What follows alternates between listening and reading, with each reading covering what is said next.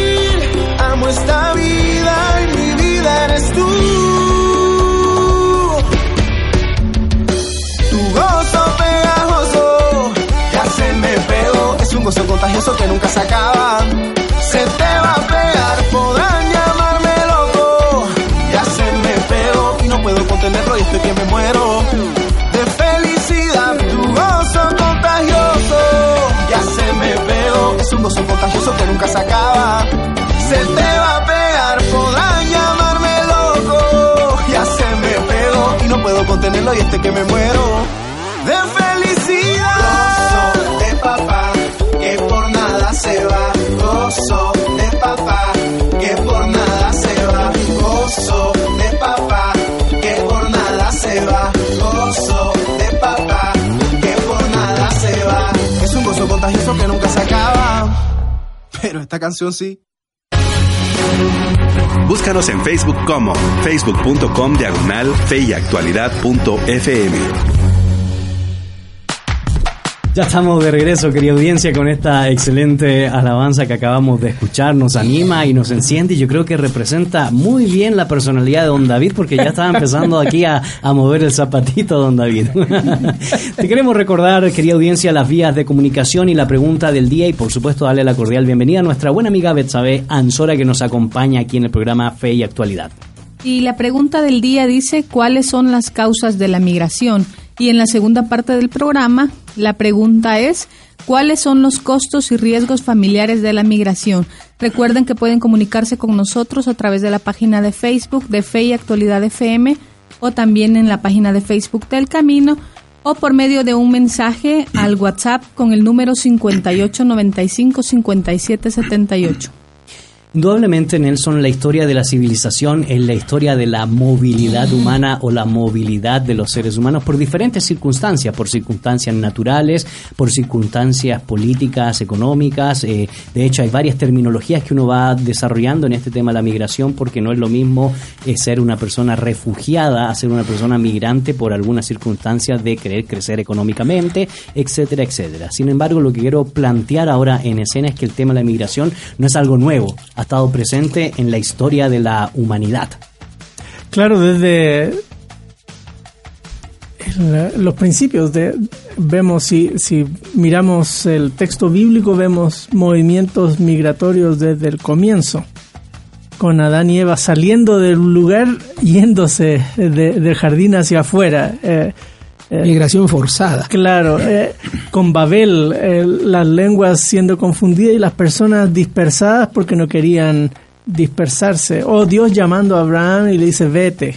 Eh, así que desde temprano en la- el texto bíblico vemos el fenómeno migratorio y en el estudio de las ciencias sociales, pues las migraciones de los pueblos nómadas eh, están por todos lados temprano en las investigaciones históricas. Así es, de hecho, claro, aquí no, no, no vamos a hablar de los detalles del tiempo de la historia de la humanidad, pero la gran mayoría de los antropólogos sociales, los etnólogos, se encargan de expresar que si la historia de la civilización tiene una data de aproximadamente 14.000 años atrás, eh, se nos expresa que desde las migraciones producto a las sequías hacia el río Nilo, donde ya nosotros podemos tener mayoritariamente documentos que nos cuentan la historia de la humanidad, se debe precisamente a migraciones por temas eh, naturales, provocados por desastres naturales, profesor Ismael. Definitivamente, y el texto bíblico mismo es eh, evidente eh, o es claro en cuanto al, movimiento migratorio. Eh, Nelson ya hizo referencia a, algunas cuestiones iniciales. Yo me iría un poquito atrás al pasaje mismo de lo que se considera clásicamente el mandato cultural, ¿no?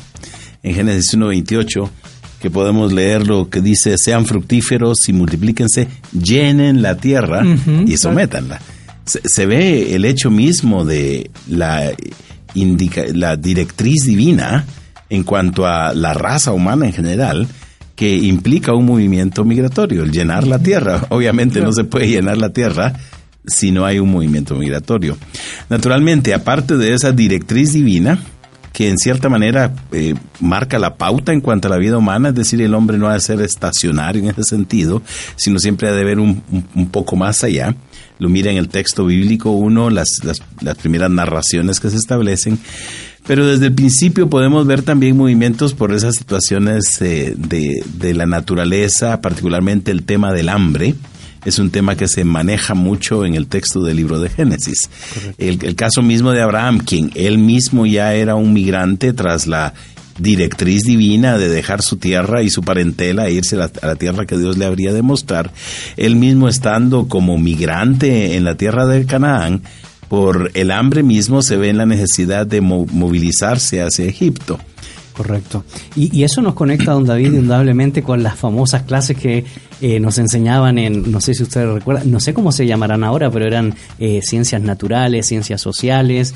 Eh, ahora tiene cada título la escuela que yo ya no sé cómo llamarle, pero nos hablaban de la cultura nómada a la cultura sedentaria y precisamente el profesor Ismael mencionaba que el tema del hambre hizo sacar lo mejor de los seres humanos para poder buscar las mejores circunstancias, ya sea llegar cerca de ríos, llegar cerca de lugares donde ellos podían no solo practicar la, la caza poder subsistir, sino también iniciar todo el sistema agrícola, agrario para poder desarrollarse, lo que cambiaría toda una cultura sedentaria y posteriormente la historia de, las, eh, de los pueblos, de las civilizaciones, de las grandes urbes hasta nuestros días.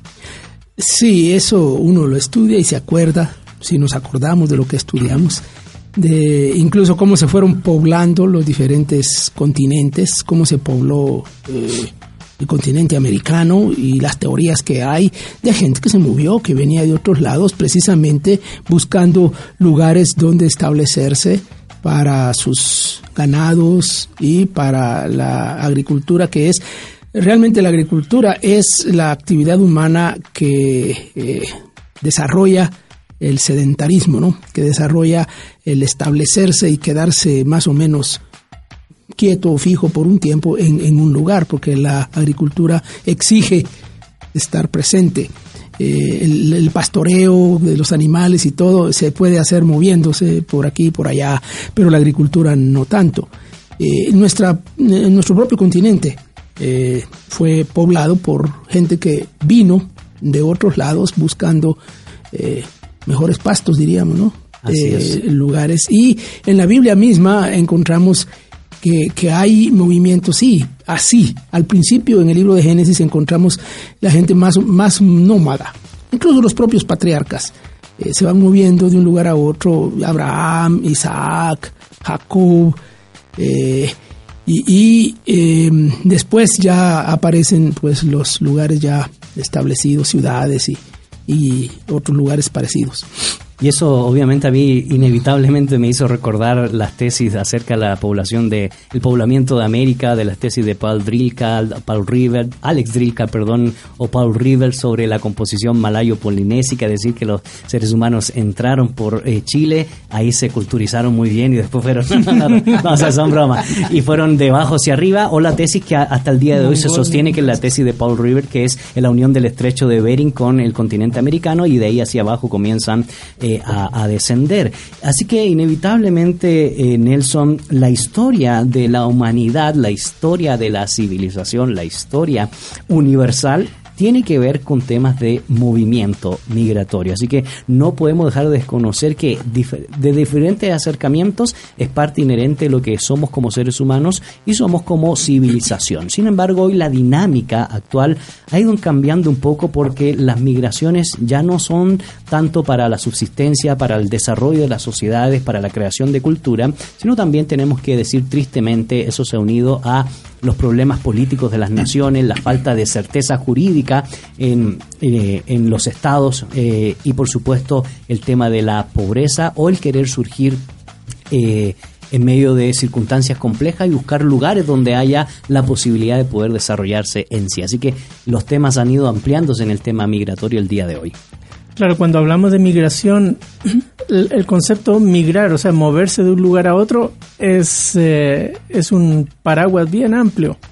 Y dentro de ese paraguas hay que ir precisando cuando estamos hablando, por ejemplo, de migración interna, que se da en nuestros países debido a la gente que vive en las zonas rurales, en las montañas, en el campo, que migra a la ciudad. Correcto. Porque, por ejemplo, eh, no hay educación para sus hijos. Entonces, si quieren que sus hijos se eduquen, los envían primero a sus hijos a, a lugares donde hay escuelas pero con el correr del tiempo las familias se van quedando o desastres naturales como pasó con el terremoto del 76 aquí en Guatemala que movió tremendamente la población del país hacia la capital y eh, lugares como Shela por ejemplo eh, que, crecen abrumadoramente después del eh, terremoto pero también el conflicto armado en Guatemala eh, fue otra causal de movimientos migratorios. Así que aquí mismo... Internos y externos. Claro, y, podemos pensar solo aquí en Guatemala. Y hoy la cuestión de la violencia, la gente se mueve de una zona de la ciudad a otra, por ejemplo, buscando tranquilidad. O gente se va a otros países buscando mejores oportunidades. O porque no hay industria cerca, entonces, ¿cómo encuentran fuente de trabajo? Se van a las zonas donde hay industrias y así. Correcto. Y eso indudablemente genera un pequeño rezago cultural, social, eh, político, profesor Ismael, porque si estamos en un lugar donde hay certeza jurídica, donde hay trabajo, donde existe la posibilidad de desarrollo social, cultural, obviamente la gente, como mencionaba Nelson, que no tiene esas circunstancias, va a querer migrar hacia ese lugar y eso provoca en cierto sentido, como lo está provocando por ejemplo en Europa, eh, cierto rezago cultural en temas de etnicidad, en temas de, bueno, había presupuesto para manejar cierta cantidad de población, pero es que ahora la población ha crecido y, y eso atrae conflictividad social que es lo que estamos viviendo en la actualidad. Claro, este es un tema que podemos verlo desarrollándose en todos lados, como han mencionado, en nuestro continente americano, en Europa, en Asia, eh, previamente veníamos comentando un reporte, Nelson nos estuvo actualizando un reporte de Naciones Unidas hecho el año pasado en la cantidad de, no miles, sino millones de personas que se movilizan a lo largo de todo el mundo. Y definitivamente, donde hay prosperidad, la gente quiere estar ahí. Eh, donde hay desarrollo, la gente quiere estar ahí. Donde hay educación, la gente quiere estar ahí. Donde hay alimento, la gente quiere estar ahí. Y naturalmente los que planifican la prosperidad, el desarrollo, la educación, la alimentación, tienen en perspectiva un grupo determinado de personas con las que seguramente desarrollan algún estudio, preparan esto y esto definitivamente llama la atención de otros quienes vienen y nunca va a ser suficiente. Entonces, indudablemente eso causa conflicto. El conflicto de la no, haber suficiente para un grupo mayor del, eh, estimado. Eh, el conflicto de quiénes son los que tienen derecho a esos recursos. Es decir, eh, cuando alguien establece un plan de desarrollo, tiene un, una población en particular con un perfil específico, con requerimientos específicos y de repente aumenta la cantidad de, de demandantes o de gente que demanda ese producto que se ofrece, pero no llena los requerimientos. Es como cuando uno va a un lugar determinado a querer comprar algo y le preguntan, bueno, cumple usted los prerequisitos para poder eh, comprar de determinado producto. Y en ese sentido nunca va a ser suficiente y siempre va el, producto que se desarrolla y la demanda va a ser mucho mayor porque indudablemente eso llama la atención.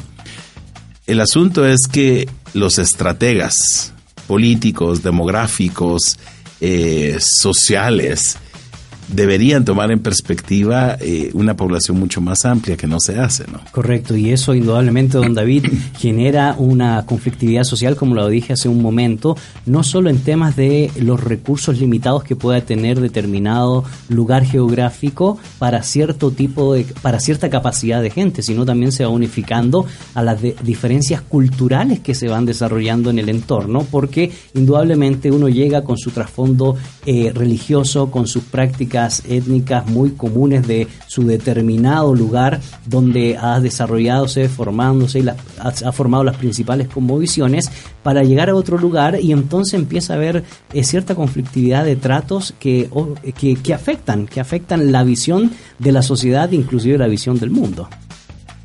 Claro, es inevitable. Eh, y uno lo encuentra eso a lo largo de la historia.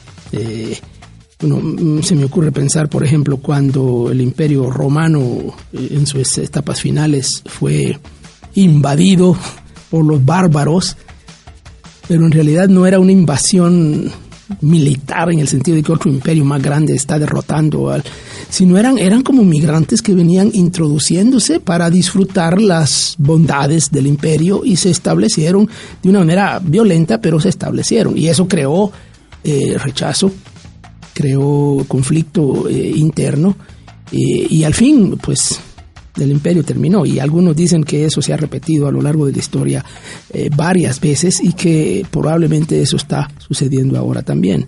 Y eso tiene mucho que ver con cuestiones étnicas, porque migrantes vienen a un lugar con una etnia y los migrantes representan otra etnia y a veces las relaciones étnicas no son eh, amistosas, son tensas.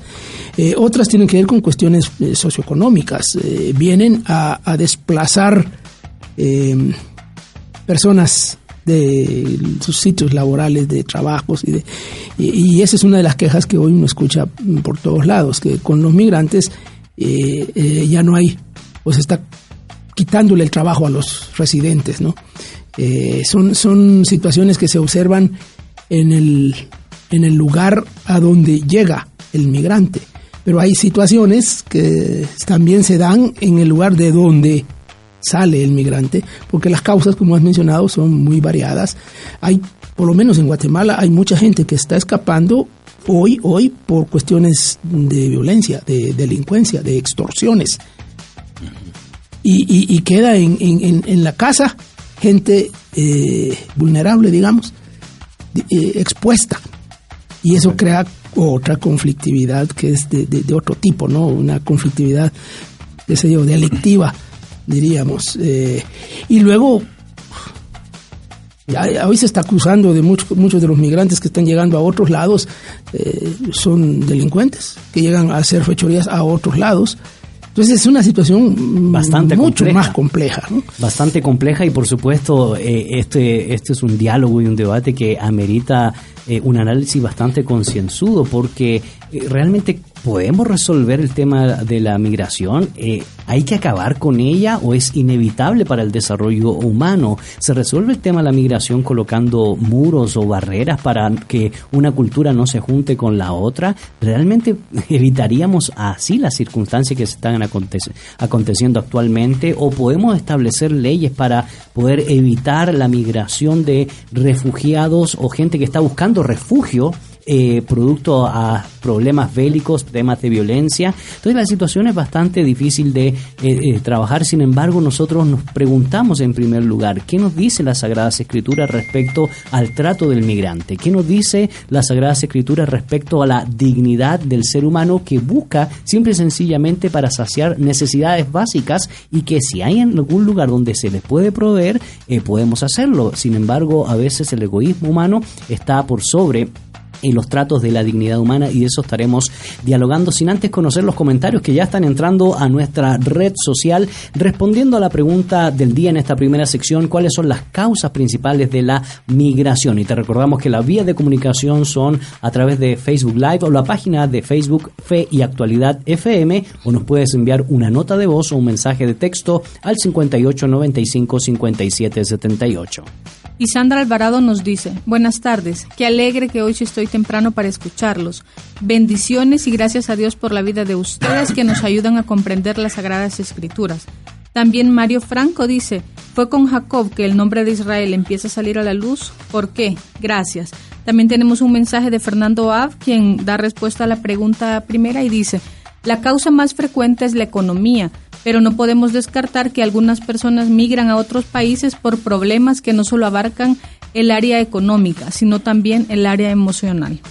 Bueno, muchas gracias por esos excelentes comentarios y te invitamos a seguir dando tu opinión respecto a la pregunta del día a través de las redes que ya hemos mencionado respondiendo a la pregunta cuáles son las causas de la migración. Y mientras lo haces, te invitamos a escuchar a Banda Twice con la alabanza Amor sin condición y ya retornamos aquí por la 997 El Camino Contenido que Transforma.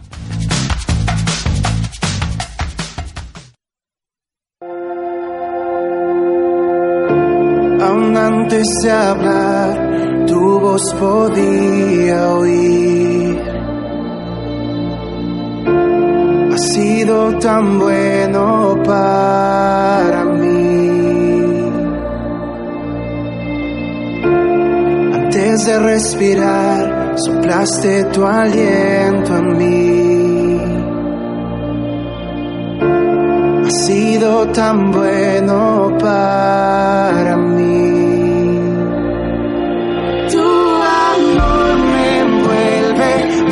Sostiene amor sin condición, me persigue y deja las noventa y nueve y va por mí. No puedo ganarlo ni merecerlo, tu amor se entregó por mí. Tu amor me envuelve, me sostiene amor sin condición. Enemigo fui, tu amor luchó por mí. Ha sido tan bueno para mí. Cuando indigno fui, pagaste el precio por mí. Ha sido tan bueno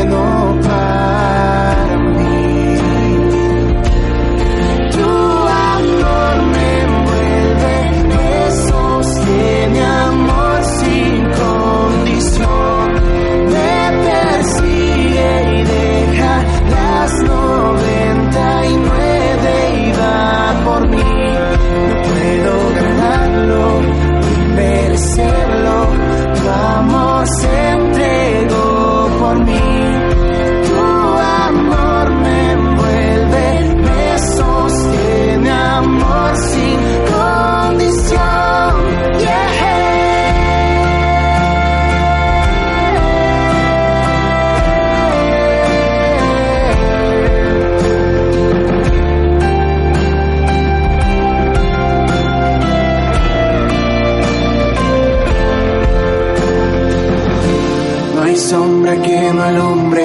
monte que no escales para encontrarme en mí. No hay pared que no derrumbes, cadena que no rompas para encontrarme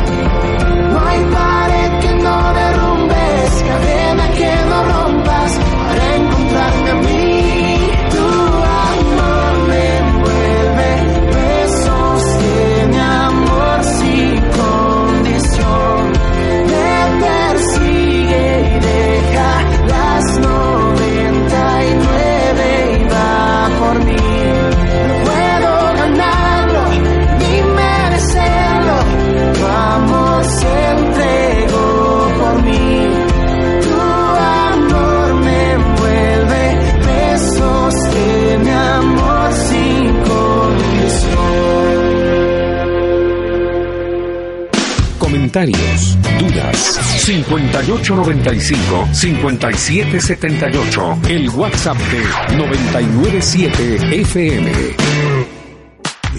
Ya estamos de regreso, querida audiencia. Soy Gonzalo Chamorro y como podría usted escuchar, aquí seguimos analizando el tema fuera de. Ah, está, está alegre la discusión, Se pone alegre, sobre todo porque no es un tema tan sencillo, porque hay muchas eh, eh, variantes que tratar y sin embargo nosotros queremos partir de la premisa de quién es el ser humano como imagen de Dios y tratar algunos ejemplos en las Sagradas Escrituras respecto a cómo se ha dado la migración y las peticiones que se dan respecto al trato del extranjero eh, en la nación de Israel como modelos y paradigmas que nos pueden dar ciertas pautas para poder desarrollar esta temática, Nelson.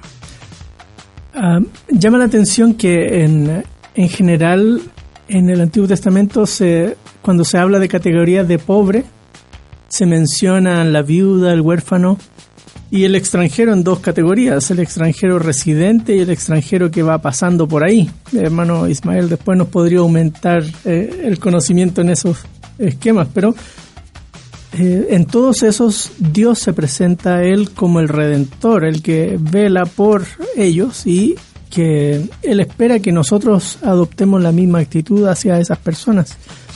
Porque si Dios lo hace, nosotros también lo, hace, lo hacemos. Así que de ahí podemos extrapolar a nuestra propia situación y yo debo reconocer que en Guatemala he encontrado un país muy hospitalario. Un, país que sus leyes eh, de, de migración nos permiten con una facilidad que en otros lugares no es tal.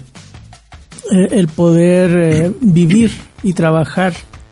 Así que eh, hay espacios y, en el ambiente guatemalteco diría yo que, que, es un buen reflejo de cómo en general debiéramos nosotros tratar al extranjero con hospitalidad, con cuidado, etcétera. Así que eh, buen brinco hice, pero eh, eh, quería no dejar pasar la oportunidad porque es realmente uno compara con la migración, los, procesos migratorios de otros países, cuánto la gente paga, todo ese tipo de cosas. Y, sí, es, es grato ver esa actitud aquí en Guatemala. Correcto. Y a mí me llama mucho la atención pensando en advenedizos extranjeros, peregrinos y todos los términos que se dan. Hay dos sustantivos, es nekar y ger, y dos adjetivos, nocri y sar, que se utilizan en el Antiguo Testamento para eh, hablar de de, los extranjeros o los que están en proceso de peregrinar en términos de migración. Sin embargo, el Antiguo Testamento nos va leccionando bastante, profesor Ismael, respecto a esta temática eh, ética cívica que finalmente nos dilucida en torno al trato entre la cultura del pueblo de Dios y la cultura del extranjero viviendo en el pueblo de Dios. El principio básico rector del Antiguo Testamento, no podemos olvidar, es el amor al prójimo. Y no es el amor al hermano. A veces se hace énfasis y en el Antiguo Testamento cuando se habla del hermano normalmente se está hablando del israelita, ¿no? Pero el término prójimo, eh, que el hebreo rea, es el amigo, el vecino, eh, el que está a mi lado, es, es mucho más amplio que, que, el hermano. Y en ese, en ese sentido es... Eh, es interesante cómo el Señor Jesucristo en el Sermón del Monte del que hemos estado hablando eh, hace referencia a esto. No habéis oído, eh, amarás a tu prójimo, pero odiarás a tu enemigo, ¿no? Que era aparentemente una, una enseñanza rabínica. Sin embargo, volviendo al, al, tema del extranjero, ese, ese, principio rector del amor al prójimo es el que nos ayuda a entender por qué el Antiguo Testamento es eh, misericordioso para, para todas las personas y acogedor. En términos generales, eh, hay, hay, leyes que benefician más al que se considera hermano, miembro de la sociedad israelita, por ejemplo, en cuestiones de, préstamos, eh, debía prestarse dinero sin intereses, por ejemplo. Eh, en cuanto a los esclavos también, que es un tema que, que, tal vez a nosotros nos resulta difícil en, en, el tercer milenio, pero no se podía ser esclavo de un hermano israelita, o si él voluntariamente lo hacía, pues tenía que tener ciertas eh, cierto trato distinto, mientras que a un extranjero si normalmente se le podía hacer esclavo.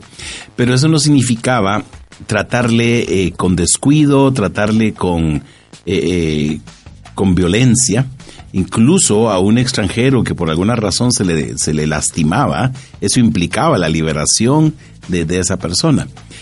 Pero eh, volviendo a, lo que mencionó eh, Nelson previamente, de, la categoría de lo que incluye a, las personas eh, en condición de debilidad o, o ser vulnerabilidad sería el término aquí, incluye a las personas que son las viudas, los huérfanos y los extranjeros.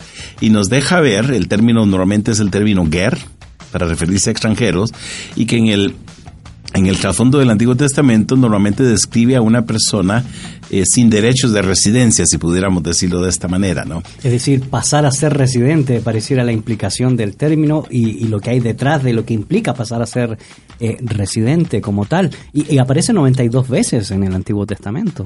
Eh, porque se le menciona bastantes veces y el, el asunto es que el residente normalmente era el que tenía su tierra heredada eh, heredada eh, familiarmente, ¿no? Pero el extranjero llegaba a un lugar donde no había una tierra que, pudiera considerarse propia y por consiguiente, diríamos en una expresión muy guatemalteca, era un arrimado, ¿no? Correcto. Eh, y, normalmente esa era la condición, pero obviamente tenía que ofrecérsele un ambiente apropiado para ello pensando en el término guerra, no solamente hay que pensar en los extranjeros dentro de Israel, sino de los israelitas mismos como extranjeros en algunos de los países vecinos que con frecuencia se, se daba la situación. Como la historia de Ruth, por ejemplo. tenemos el caso específico de Ruth, que es muy, muy... Noemí, eh, exactamente. La familia de, de Noemí, ¿no? Se describe que la familia de Elimelech, con su esposa Noemí y sus dos hijos Malón y Kelión, se movilizan, migran, utilizaríamos hoy día, de Judá, de Belén de Judá, a los campos de Moab. Y el término que se utiliza no es para establecerse definitivamente, sino para morar temporalmente. Se van porque durante la, hambruna que hay, eh, ellos buscan eh, mejores lugares, mejores campos para suplir su necesidad mientras pueden volver a su lugar pensando en, consecuencias de la migración, el libro de Ruth tiene muchas lecciones, ¿no? una de las consecuencias que quisiera anticipar yo aquí es la consecuencia de, no poder volver uno a su tierra. En, el caso de la familia de Elimelech, ni Elimelech ni sus dos hijos vuelven a la tierra. Solamente Noemí y quien vuelve con un espíritu completamente amargado, ¿no? A pesar de que escucha que Dios ya había visitado a su pueblo para proveerles del alimento y eso hace que ella migre nuevamente de vuelta a su tierra. como una migrante. Acompañada. Acompañada de una migrante, con una moabita. Correcto. Eh, es, el, el cuadro es bien dinámico, ¿no? Y eso me lleva a mí a, a, pensar de que si habían estructuras legales, si habían estructuras culturales para tratar al extranjero, uno podría pensar entonces que el pueblo de Dios tuvo que recibir esas estructuras legales culturales porque probablemente se consideraba dueño de la tierra y veía a este foráneo o a ese forastero como un intruso, ¿o no, don David? Bueno, quiero hacer referencia a un pasaje que he estado eh, estudiando recientemente por, por otras razones, por temas más de adoración y de tema de misión que es eh, primero Reyes 8, el pasaje donde Salomón dedica el templo. Y hay una oración larga, larga, una oración de dedicación del templo. Y Salomón dice muchas cosas ahí sobre Dios, sobre el pueblo, sobre el templo. Eh, pero hay una cosa en particular que me llama la atención, versículo 41. Eh, Salomón está orando y dice, trata de igual manera al extranjero que no pertenece a tu pueblo Israel, pero que atraído por tu fama ha venido de lejanas tierras. Y luego hay una como explicación parentética, en efecto los pueblos oirán hablar de tu gran nombre y de tus despliegues de fuerza y poder.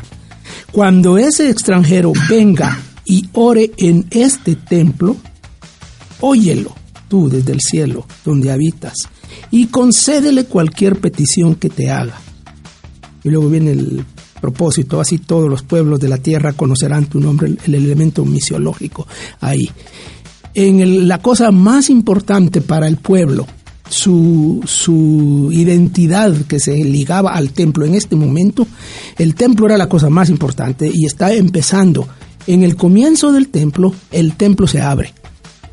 Salomón está diciendo que el templo está abierto al extranjero, que venga a orar, acoge religiosamente al templo. Eh, Eso es simbólico para mí, representando la acogida más sublime, digamos, de la nación hacia el extranjero. Lo triste es que con el correr del tiempo el templo se cerró. El extranjero no era bienvenido. Eh, ¿Qué pasó?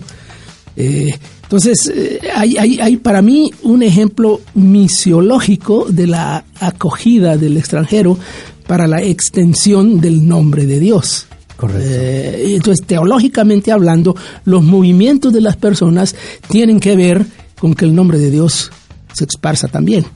Sí, y eso llama mucho la, la atención este ejemplo porque nos sirve de, de base para poder generar varias preguntas que puedan surgir a lo largo de esta conversación. Porque usted, querida audiencia, podrá decir hasta ahora que nosotros estamos defendiendo al migrante porque el, que el receptor que recibe al migrante tiene que respetarlo, tiene que cuidarlo, tiene que proveerle lo necesario para suplir sus necesidades básicas. Ahora, ¿eso significa que el migrante o el extranjero va a hacer lo que se le antoja en, una, en el pueblo de Dios, que es el contexto donde estamos hablando? ¿Existían eh, ciertos, ciertas dinámicas para el comportamiento del de, el extranjero, del foráneo que estaba llegando al pueblo de Dios? Y mientras vamos pensando un poco en esta respuesta, quiero agradecer los comentarios que siguen entrando a nuestra red social respondiendo a la pregunta del día en esta primera sección. ¿Cuáles son las causas de la migración? Y te recordamos que las vías de comunicación son a través de la página de Facebook Fe y Actualidad FM o nos puedes enviar una nota de voz o un mensaje de texto al 5895 5778.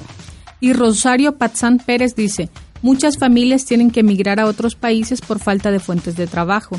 En los departamentos hay menos oportunidades. Muchas de sus cosechas no se logran por el cambio climático que actualmente tenemos a nivel mundial. Eso hace que la falta de cosecha genere menos ingresos para ellos, haciéndolos más pobres. Tienen que buscar otro medio de ingreso. También David Tan nos dice, saludos a los docentes. Hay muchas y, las más, y la más común es tener una mejor vida en cuestiones materiales. Pero ¿qué hay de aquellas causas en los hombres que al verse enfrentando problemas matrimoniales buscan un escape poniendo como excusa que viajan para darle una mejor vida a su familia? Pero en realidad es porque ya no desean vivir con su pareja. Bueno, interesante lo que nos plantea porque eso, eso indudablemente hemos de tocarlo y sobre todo eh, cuando estemos trabajando el tema de las conclusiones eh, pastorales. Es porque- migración por huida. Exactamente, y, o, o migración real, sincera, pero estando allá, eh, manda los primeros meses el dinero y ya después se olvida y cuando se dan cuenta, pues eh, los chicos o niños que quedaron acá tienen más hermanos en, en los otros lugares o un problema serio que se está dando que mucho del dinero que se está enviando producto de las remesas a ciertos núcleos familiares hace que la gente que se queda no trabaje, no produzca y viva de la recepción de esas de esas de esas remesas que obviamente genera una conflictividad social acá en nuestros eh, lugares. Estábamos hablando, Nelson, sobre esta otra dinámica de eh, que no quisiéramos que la gente o la audiencia estuviera pensando que nosotros estamos diciendo que el extranjero o advenedizo que tiene que recibir el respeto digno como ser humano eh, va a ser lo que se le antoje dentro de la cultura del pueblo eh, de Dios y pues nos gustaría escuchar un poco tu opinión respecto a esa dinámica. Bueno, ahí entramos a, a otro temas que también son complejos, es cómo migrar adecuadamente de un lugar a otro.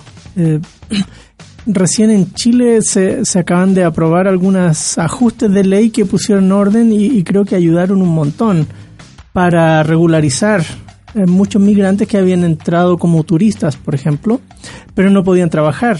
Y, y como no tenían permiso de trabajo, estaban subempleados o lo- toda esa dinámica de irregularidad que se produce cuando la persona no tiene los documentos adecuados.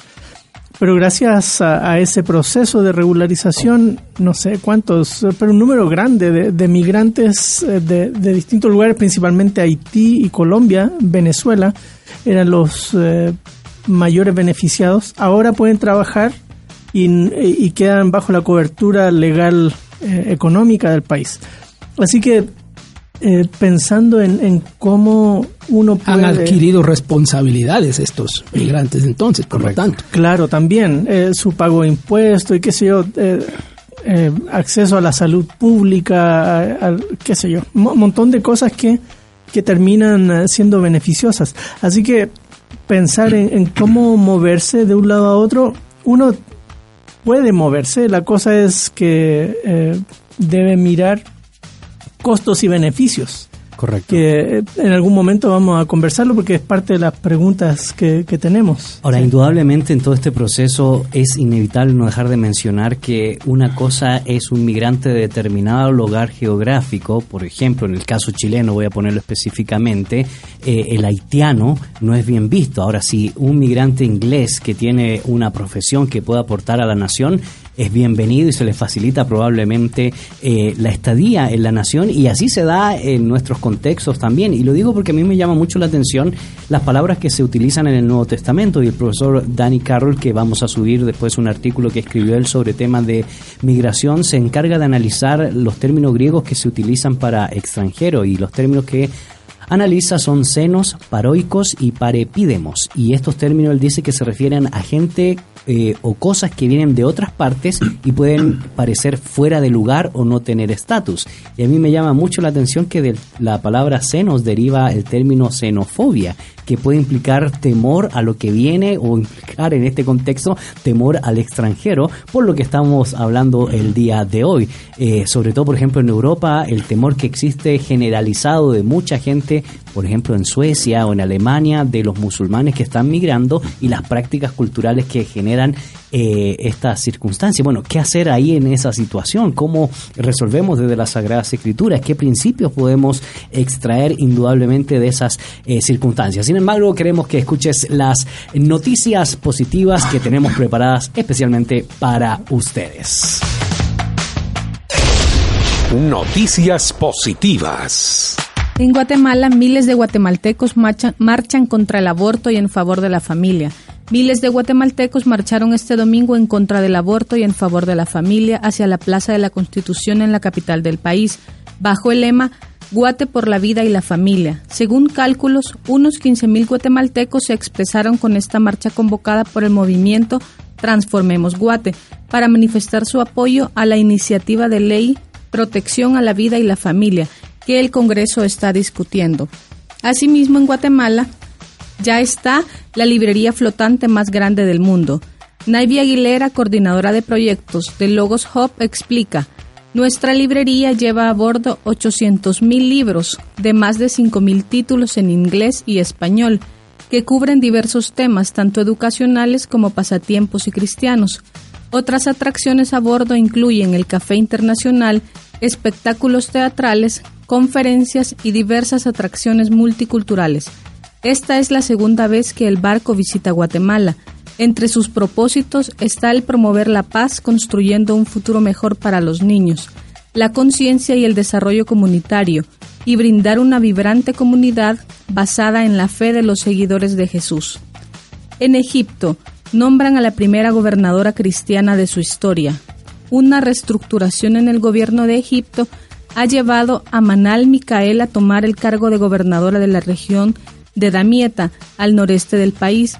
Micael Copta se convierte así en la primera cristiana en asumir este nivel diplomático y la segunda mujer del país en hacerlo. Y estas fueron las buenas noticias.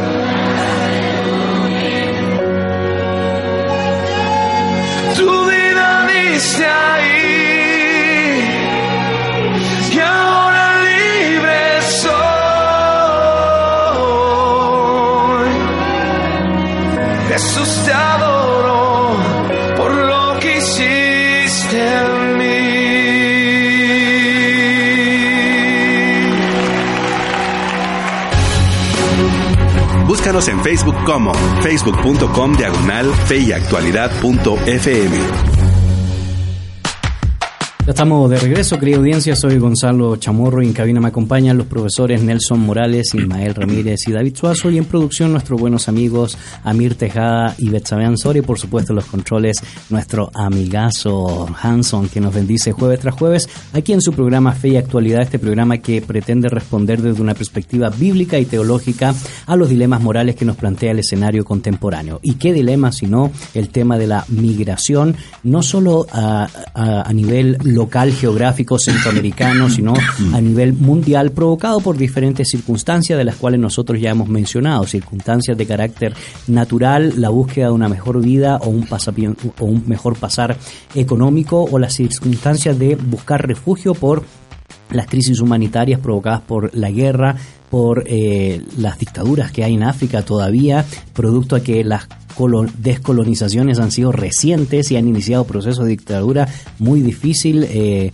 a tres de los que estamos aquí, creo que nos ha tocado vivir eh, eh, la visita de Guinea Ecuatorial y, eso ha sido pues complejo y los testimonios que nos cuentan, ¿verdad?, sobre los estilos y tipos de vida de poder buscar mejores pasatiempos. Y hemos visto en esta primera parte, en la sección bíblica, cómo la palabra de Dios nos invita a considerar la dignidad de los seres humanos por ser imagen de Dios. Hemos visto también la importancia del buen trato hacia el extranjero y planteamos en términos generales cuál es el papel o cuál debería ser el papel del extranjero a partir del Antiguo Testamento y, obviamente quedó ahí eh, eh, en esa en esa en ese diálogo que iniciaremos en, un momento. Sin embargo, quiero recomendar antes de seguir con el programa dos textos. El primero es Cristianos en la Frontera, escrito por el profesor Daniel Carroll, que trata desde una perspectiva científica un análisis de lo que debería ser el papel de la Iglesia frente a esta situación y por supuesto lo que las Sagradas Escrituras nos enseñan respecto a este tema. Así que usted puede encontrarlo en Amazon o en las librerías como Cristiano en la Frontera. Y desde mi perspectiva, puedo quiero recomendarles un excelente libro que está muy bien escrito de José Ramón Ayón con el título 10 ateos cambian de autobús y pues después estaremos posteando en la página de Fe y Actualidad estos dos títulos para que usted pueda adquirirlos y pueda eh, por supuesto desarrollar eh, fundamentos en torno a el tema de la migración y por supuesto el tema de cómo 10 eh, ateos, entre ellos Francis Collins, y Lewis, entre otros, han llegado a la fe producto del conocimiento. Y queremos agradecer, por supuesto, los comentarios que siguen entrando a nuestra red social y nuestra buena amiga Betsabe Ansora no solo leerá los comentarios, sino también nos planteará la pregunta que estaremos dialogando en estos minutos que nos quedan de programa. Respondiendo a la primera pregunta, ¿cuáles son las causas de la migración? Tenemos un comentario y Juan Carrillo dice, a mí me parece contradictorio que las personas migren a Estados Unidos y estén dispuestos a sufrir hasta malos tratos, abandonar sus familias por ganar dólares. Hay migraciones válidas y hasta necesarias en determinados casos, pero salir huyendo de una realidad muchas veces provocada por la misma persona que no aprovechó la oportunidad de sus padres de estudiar, por ejemplo, es lo que no veo que sea una migración por razones válidas. Gracias, Juan Carrillo. También Hasi Salvatierra nos dice, saludos queridos maestros, qué gusto que aborden este tema de actualidad que nos presenta una realidad que puede ser una oportunidad de ampliar nuestras formas de hacer misión. Y les recordamos que en esta parte del programa queremos darle respuesta a la pregunta ¿cuáles son los costos y riesgos familiares de la migración? Recuerden que pueden comunicarse con nosotros a través de Facebook en Fe Actualidad FM o en la página de Facebook del Camino. También pueden mandar un mensaje de texto al número 5895-5778. Sí, indudablemente me, me, gustó mucho el comentario de nuestro oyente, eh, porque sí, las, las circunstancias han cambiado. Hace algunos años atrás se hablaba de sueño americano, hoy se habla de pesadilla porque hay competencia inclusive entre los mismos migrantes y las circunstancias no, no, son, no son fáciles, Nelson. Eh, es, eh, es complicado hoy por hoy tratar el tema porque está generando en problemas serios éticos de que vale la pena analizar el costo de lo que implica la migración a la luz de las circunstancias actuales que se está viviendo en los supuestos países o naciones que por un tiempo daban la posibilidad de desarrollo y sin embargo hoy la situación es bastante compleja. Sigue siendo una tentación grande para uno que está viviendo en una situación difícil eh, con eh, tasas de desempleo altas y eh, salarios mínimos que terminan siendo máximos es difícil resolver eso. Eh, en eh, la educación, por lo menos aquí en Guatemala, la educación pública es de muy baja calidad y la educación privada tristemente es peor en muchos casos. Y, además se añade el, asunto de, la, el costo de la educación, el acceso a la salud es difícil.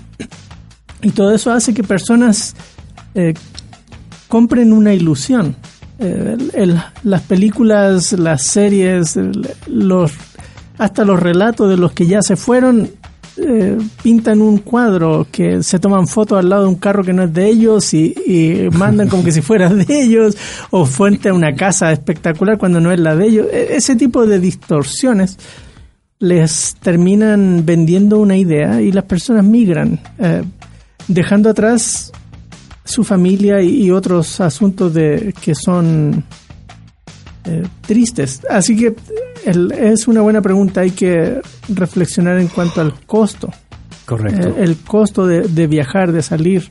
No, no el costo económico. El costo económico, el coyote le va a cobrar, no sé cuánto están cobrando ahora, pero eh, una cantidad de dinero, pero ese no es el costo real, realmente. El, costo en la familia, el costo de su eh, vida espiritual, el costo de eh, el impacto económico en el mismo país, etcétera. Son muchos costos asociados que hay que tomar en cuenta. Correcto. Profesor Ismael, mencionábamos eh, en la sección anterior de las implicaciones que tiene eh, el extranjero de vivir en el pueblo de Dios y algunos principios que podemos extraer pensando que no solo existen leyes para el trato del extranjero, sino también habían dinámicas, tanto religiosas como culturales y legales, para el comportamiento del extranjero y poder escuchar un poco algunos ejemplos más respecto al trato de la migración en las Sagradas Escrituras? Un principio fundamental es el respeto a las autoridades y es bien conflictivo también, ¿no? En el Nuevo Testamento vemos el hecho mismo de que el apóstol Pablo en un, en un ambiente bien ah, multicultural como era el Imperio Romano, él hizo uso de ciertos eh, privilegios que él gozaba por ser ciudadano romano. Es decir, él, pudo movilizarse a lo largo de todo el imperio haciendo uso de esas ventajas, si pudiéramos decir. Eso significa que Pablo sabía utilizar eh, y sabía y conocía el marco legal que el mismo ambiente del imperio romano le permitía. Eh, probablemente las otras personas podían movilizarse y trasladarse, como el Nuevo Testamento mismo da evidencia de ello, incluso si uno piensa en el principio de la iglesia y el concepto mismo del mandato o lo que llamamos nosotros la gran comisión, en sí mismo es eh, todo cristiano. El misionero, es un migrante. Es un migrante, sí. El misionero es un migrante. Y lo puede ver uno con los el primer movimiento que arranca en Hechos capítulo 8, con la primera persecución, todos los creyentes se dispersan desde Jerusalén hacia los lugares eh, vecinos y comienzan a predicar el Evangelio. Eh, eso no significa que ellos fueran a actuar ilegalmente, naturalmente estaban actuando dentro del marco que les permitía la ley del imperio romano, porque naturalmente no iban a ir en contra del César, por ejemplo. Eh, ellos sabían que si hablaban en contra del César, eh, definitivamente Roma les iba a caer encima, o si infringían las leyes, eh, se les iba a tratar como delincuentes. Ellos simplemente estaban movilizándose dentro del marco muy amplio de lo que era el imperio romano que permitía una movilidad bastante fluida, si quisiéramos verlo de esta manera. Naturalmente, las fronteras hoy en día eh, han marcado una gran diferencia.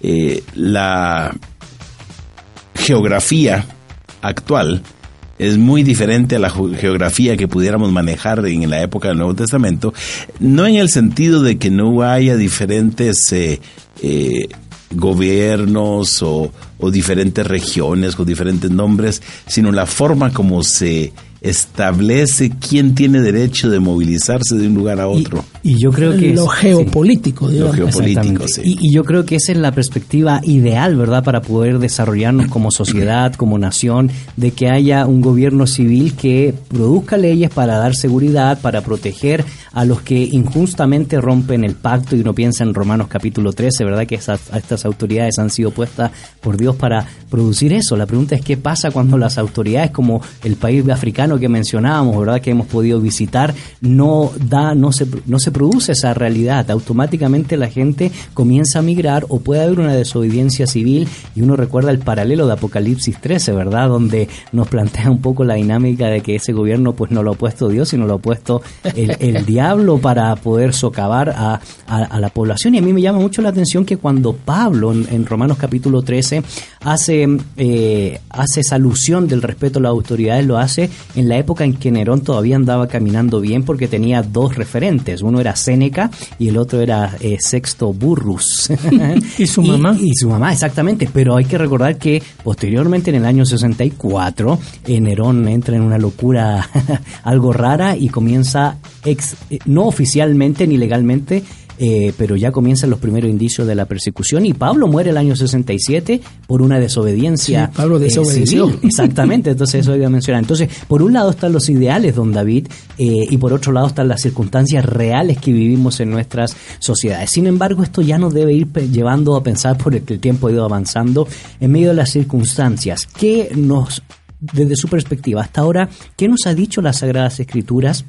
Respecto al tema de la migración, del trato al inmigrante y del comportamiento del inmigrante y cómo podemos leer eso a nuestros días, porque no quisiéramos, como hablábamos fuera de, de cabina, que nosotros estamos promoviendo que todos se vayan, al contrario, nosotros esperamos que se produzca el ideal de un gobierno donde se practiquen las leyes, donde hay en pleno empleo y donde exista la posibilidad que podamos desarrollarnos culturalmente en el lugar que Dios nos ha permitido. Y por lo tanto esto debe llevarnos a conclusiones pastorales y conclusiones teológicas que eh, ameritan, pues por supuesto, la puesta en escena aquí para nuestra audiencia de fe y actualidad. Bueno, quiero hacer un pequeño comentario. Recibí un mensaje de mi yerno, él me escribe a mí personalmente porque no quiere darse a conocer, pero puso una expresión que me llamó la atención, migraciones por fe. Y menciona misioneros, proyectos de iglesia, estudiantes de seminario, eh, circunstancias que han movido gente de maneras que la llamaríamos migraciones por fe, digamos. Un concepto interesante, gracias Víctor por eh, darnos esa, eh, esa, esa, nota. Eh, pero sí, lo, regresando a lo que dices y preguntas, la cosa se ha vuelto, la migración en sí la podemos ver como una cuestión bastante natural en la, en la historia humana en el desarrollo de la historia humana, de las sociedades humanas, incluso en la Biblia misma. Entonces, la migración en sí no podemos calificarla de mala o buena, simplemente, sencillamente así. Eh, es una condición natural. una, parece una condición natural de, eh, los movimientos de personas. Los movimientos de personas han estado siempre y siguen estando siempre.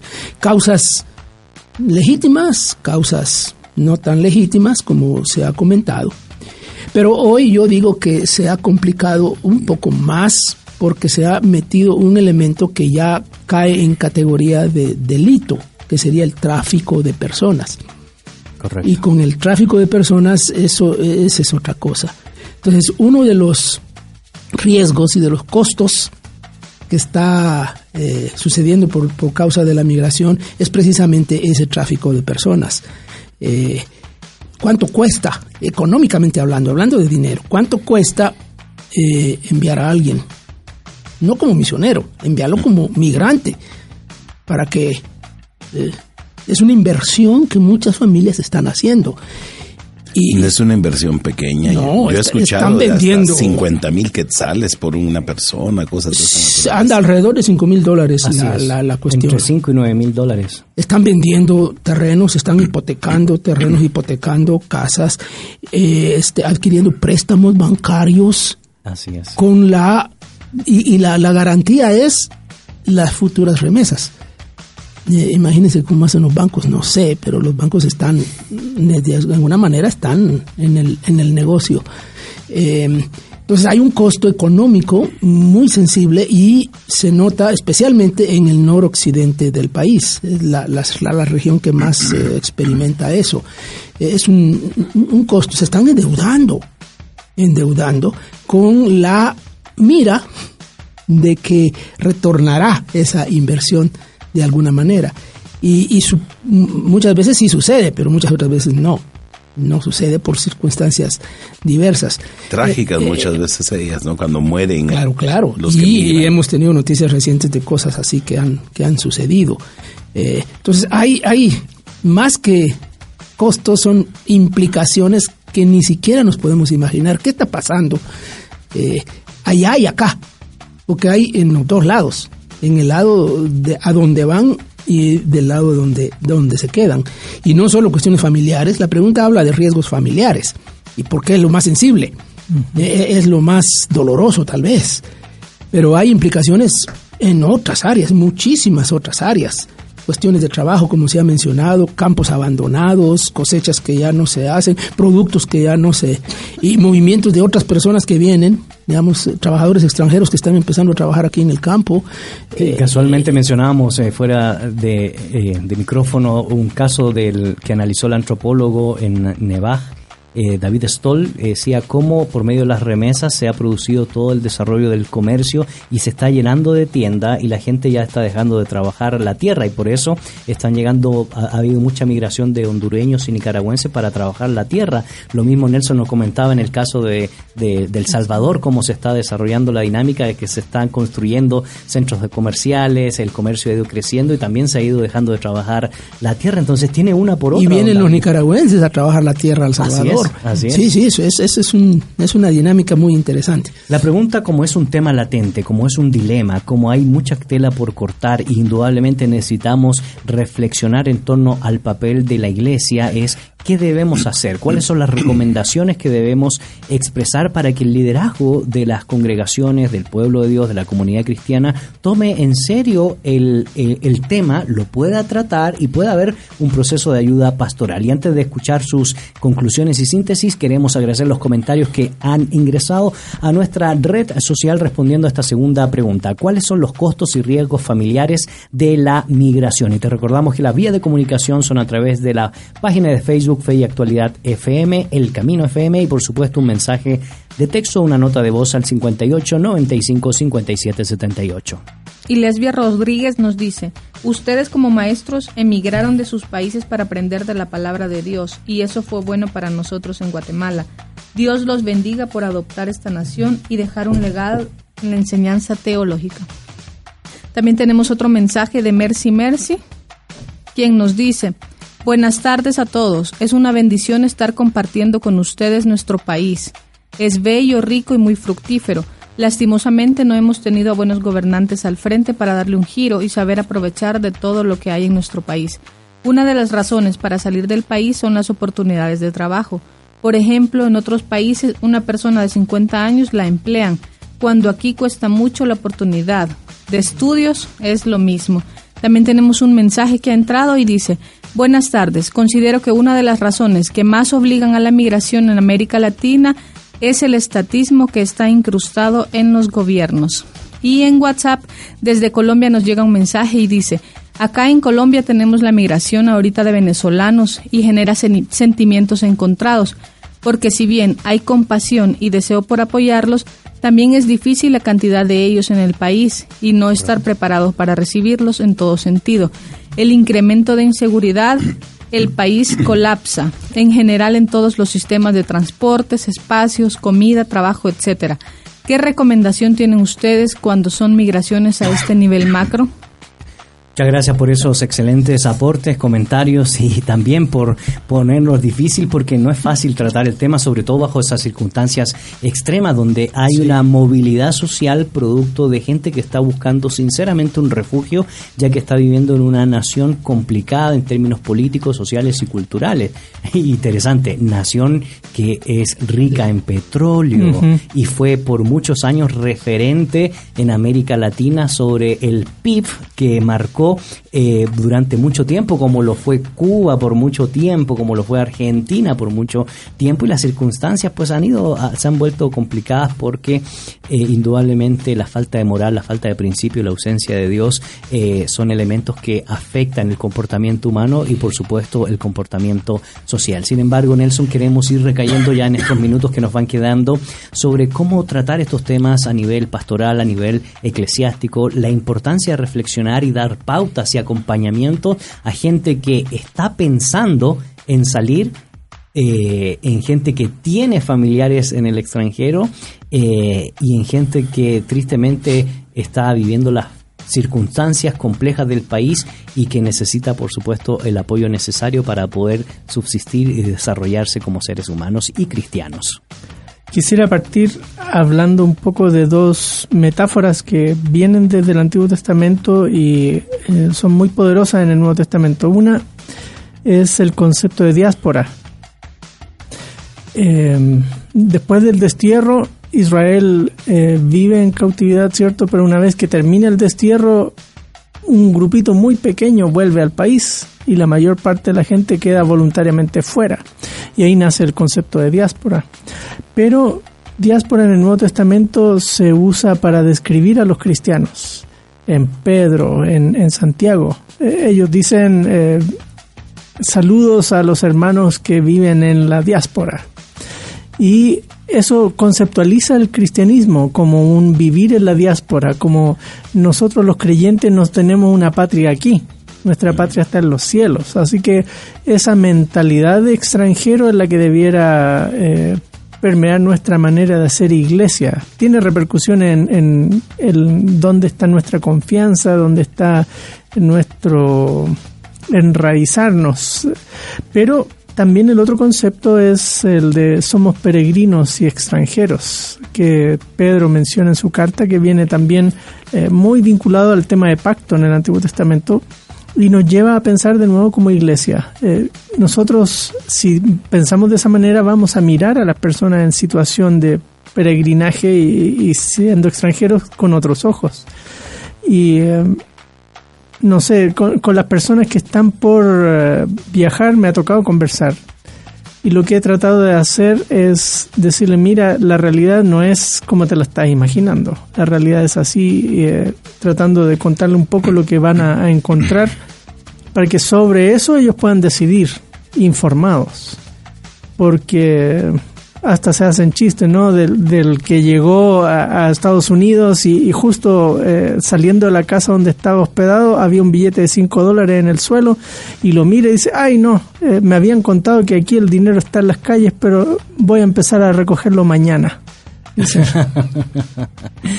es, una idealización eh, de donde el, la persona cree que va a encontrar algo y, tenemos amigos ahí, vivimos cinco años en Chicago, entonces conocimos gente eh, hacinadas, viviendo cuatro o cinco familias en una sola eh, vivienda, una familia en cada habitación, eh, una, una, casa para, qué sé yo, eh, seis personas, habiendo 20 personas adentro, o sea, ese tipo de cosas genera tensión, estrés, eh, infidelidad, violencia intrafamiliar, que sé un montón de cosas que uno dice, ¿para qué va a sufrir eso si puede vivir, aunque sea con eh, un pedacito de pan o una tortilla con aguacate o algo así, acá, pero va a vivir en paz y va a tener una familia y etcétera. Así que por ahí está un, consejo con, el que se está tratando de ir pero también hay muchos que quedan acá, que necesitan nuestro apoyo espiritual, eh, sabiduría, consejos. Eh, en mi familia nos tocó vivir también una situación así. Una tía tenía poquito de casada y su esposo en ese entonces, en los años 70, se fue a Estados Unidos. Al poquito andar de, él estando en Estados Unidos, resulta que se casó en Estados Unidos. Mm. Y eh, pues mi tía vivió por años esa, ese dolor. Es, eh, y, de repente nos hacemos los locos como iglesia, eh, no, miramos esas situaciones y no apoyamos eh, como debiéramos. Así es. Queremos agradecer los comentarios que siguen entrando a nuestra red social respondiendo a la pregunta del día, ¿cuáles son los costos y riesgos familiares de la migración? Y recibimos un mensaje en WhatsApp y dice, es cuantioso el costo de la migración, la destrucción del hogar. Los que se van se exponen a muchos abusos en el camino y los que se quedan también. Ya quedan recomendados con personas que no son su familia, con abuelos, tíos, etc. Y muchas veces también son abusados, desarrollando resentimiento, rencor, amargura, delincuencia, destrucción de la familia.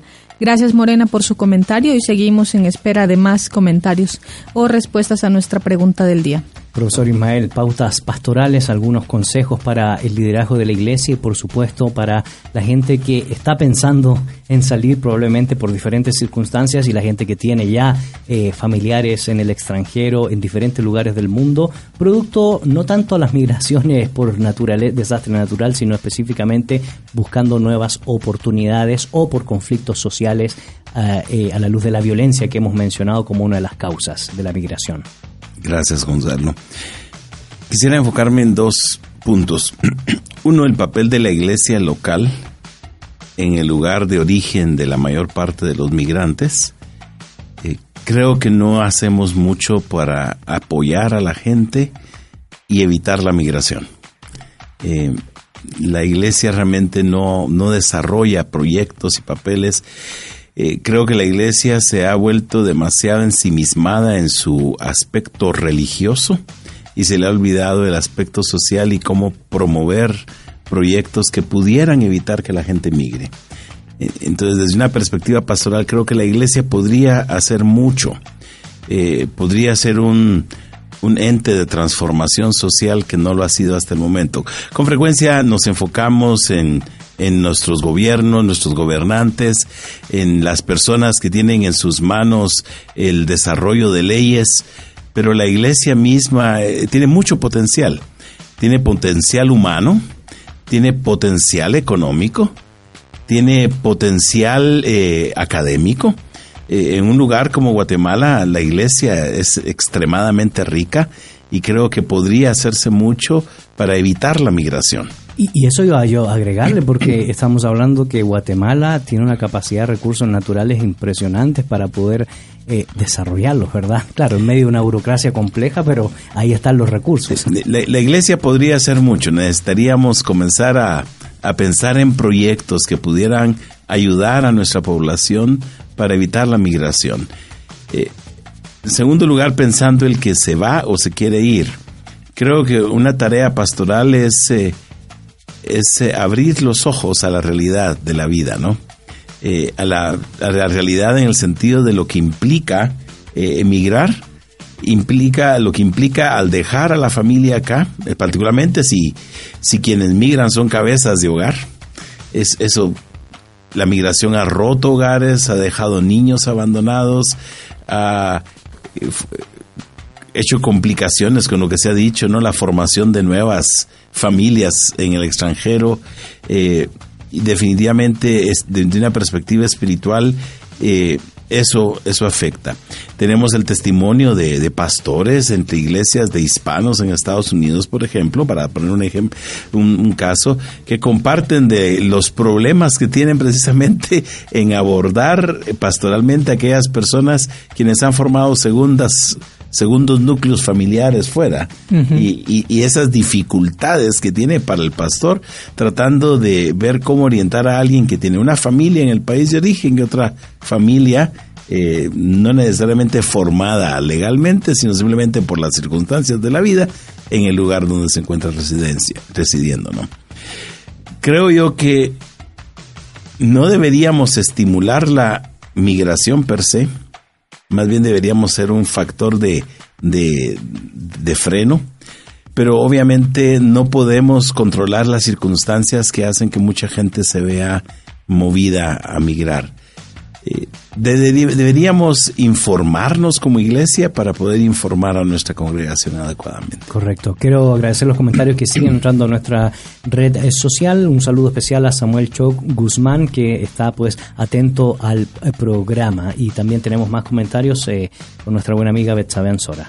Respondiendo a la segunda pregunta de cuáles son los costos y riesgos familiares de la migración, Fernando Ab nos dice, entre los costos podemos mencionar el dinero, las relaciones familiares e interpersonales y los riesgos podemos mencionar la desintegración familiar, ya que cuando un individuo migra a otro país, este comienza a ayudar al resto de la familia a que migren con él y este acto muchas veces queda inconcluso y quedan familias desintegradas. Muchas gracias por ese buen comentario. Don David, pautas pastorales eh, y consejos para nuestra audiencia que se identifica con la situación de la migración o está pasando dentro de sus congregaciones por gente que está pretendiendo pues salir del país para buscar nuevas oportunidades. Sí, una, una cosa que quiero comentar, eh, algo de eso se ha mencionado, pero es eh, no ser ingenuos. Eh, tenemos que reconocer eh, la realidad y darnos cuenta de que este tema de migración y este, este movimiento que se ha convertido en un problema eh, está presente y está presente en todos lados, a todo nivel, eh, en, en nuestras iglesias. Ahí está. Uno puede hacer una, una encuesta, una pregunta desde el púlpito. ¿Cuántos de los que están aquí tienen alguien en, viviendo en Estados Unidos? Y yo digo que el 80% de la gente levantaría la mano.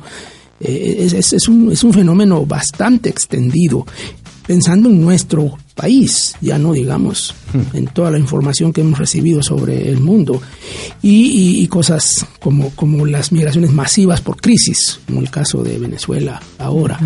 Eh, es una realidad una realidad, tenemos que estar conscientes de eso y tenemos que incorporarla en nuestra pastoral.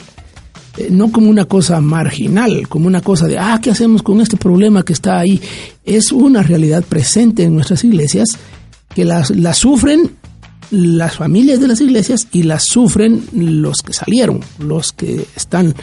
Eh, algunas iglesias han hecho el esfuerzo por mantener contacto ahora por las redes sociales y toda la, comunicación por internet, contacto con los que se han ido.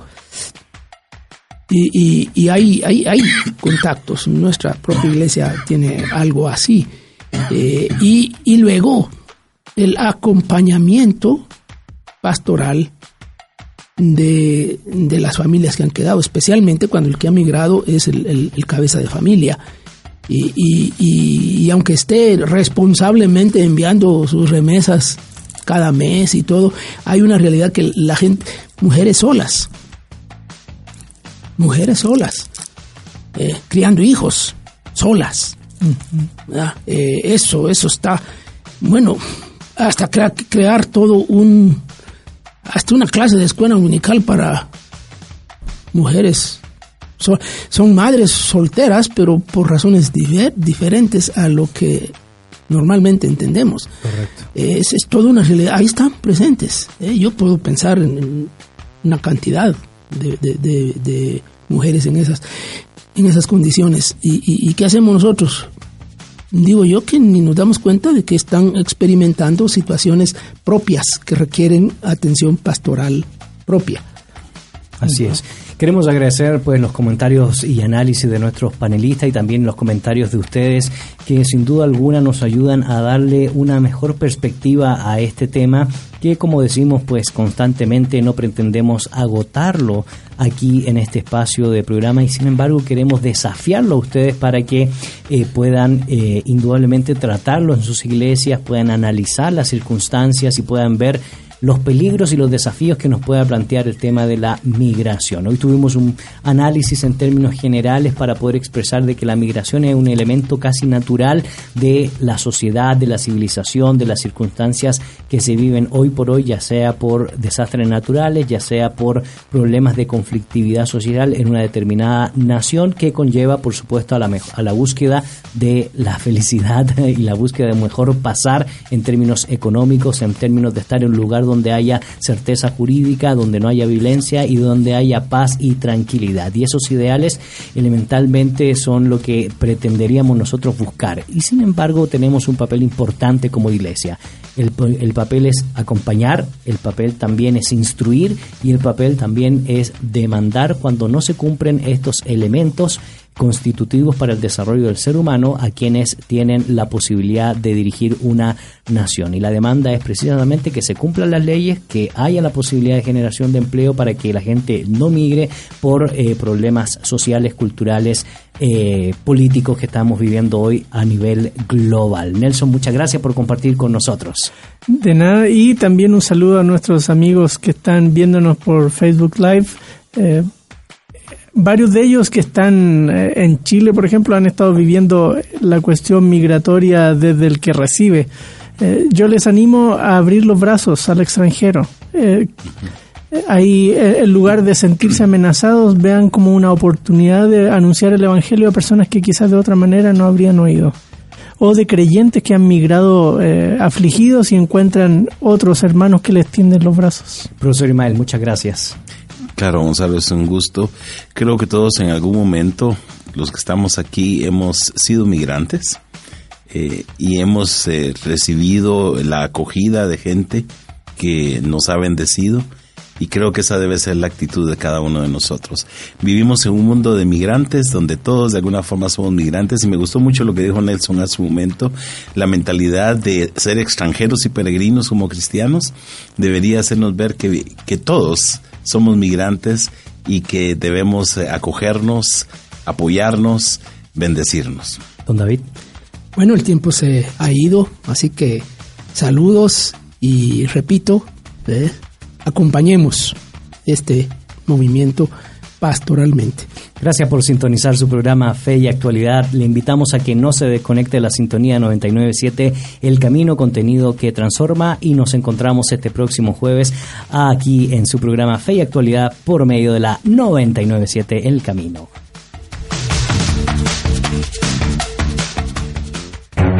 En la actualidad necesitamos respuestas claras y concretas para enfrentar a la sociedad en la que nos toca vivir. Fe y actualidad. Respuestas bíblicas a los dilemas de hoy. Hasta la próxima emisión. Esta es una producción de iRadios Guatemala Centroamérica. Hola, buenos días, mi pana. Buenos días, bienvenido a Sherwin Williams. ¡Ey! ¿Qué onda, compadre? ¿Qué onda? Ya tengo lista la pintura que ordenaste en el ProPlus app. Con más de 6.000 representantes en nuestras tiendas listos para atenderte en tu idioma y beneficios para contratistas que encontrarás en aliadopro.com. En Sherwin Williams somos el aliado del PRO.